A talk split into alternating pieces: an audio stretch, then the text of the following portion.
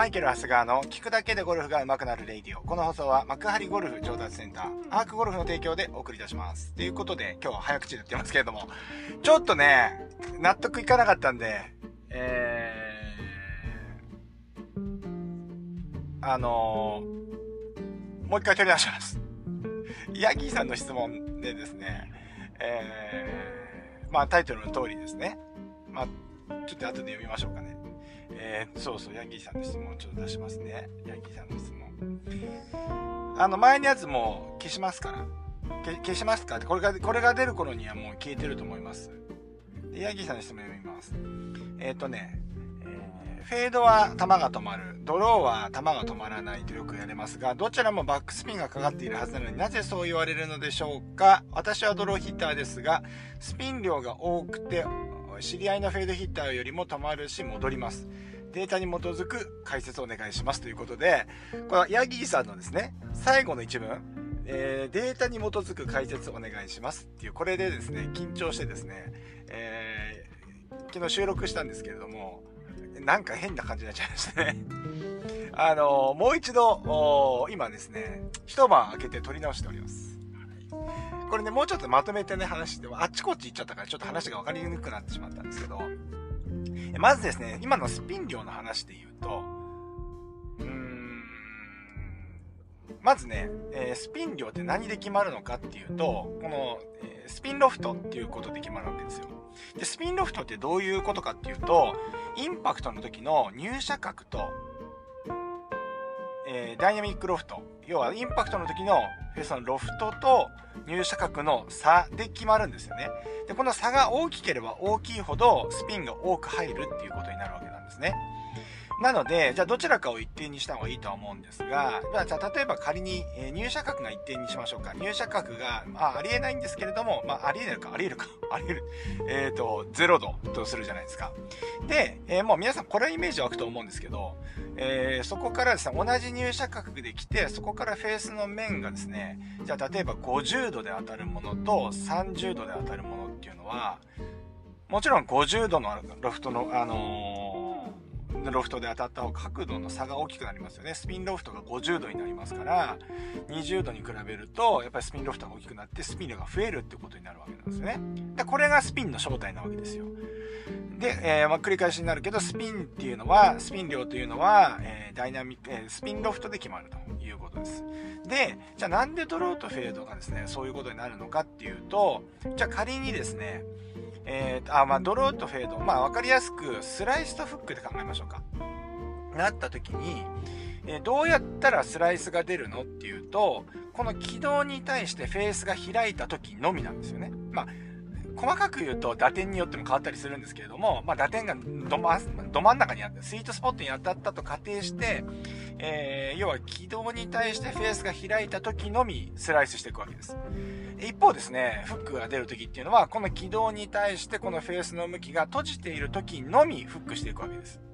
じゃあこの時にですね、まずは開い、右向いた、左向いたっていうだけの話になるんですけど、皆さんこうイマジネーション発揮してくださいね。フェースを開いていきます。皆さんの7番4を開いていきます。右に向けていくと、ロフトはどうなりますか？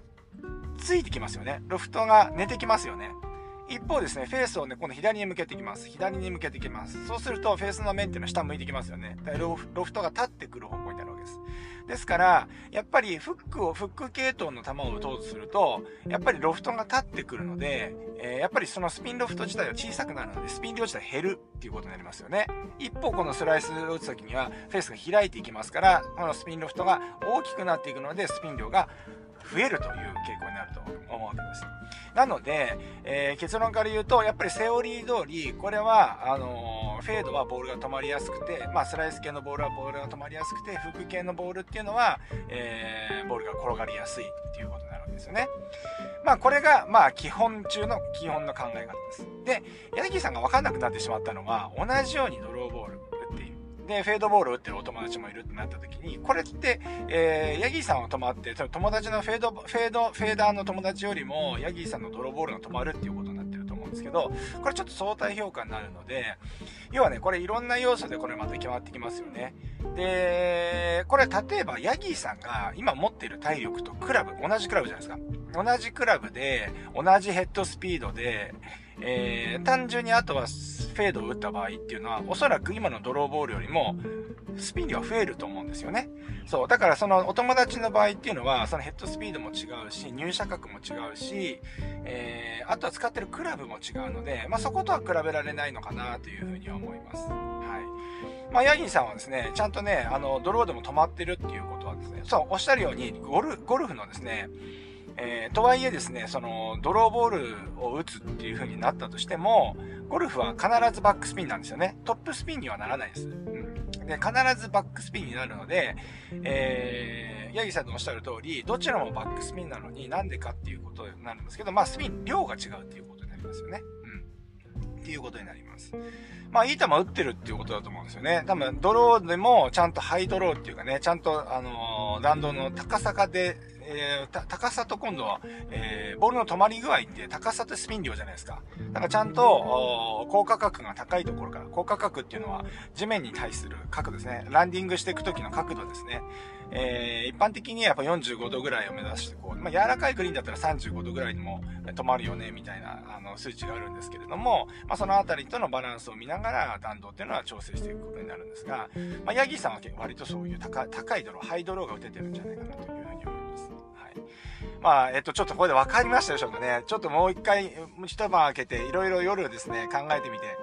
なんかガチャガチャしてたなって。で、しかも昨日の月曜日のね、あれもなんかトーナメント終わった後に、あの、アースモンダミン終わったちょっと疲れた状態でなんか話したんで、なんかあの、あの日も、昨日も話まとまってなかったんで、聞いてる方もですね、ちょっときつかったんじゃないかなと思うんですけど、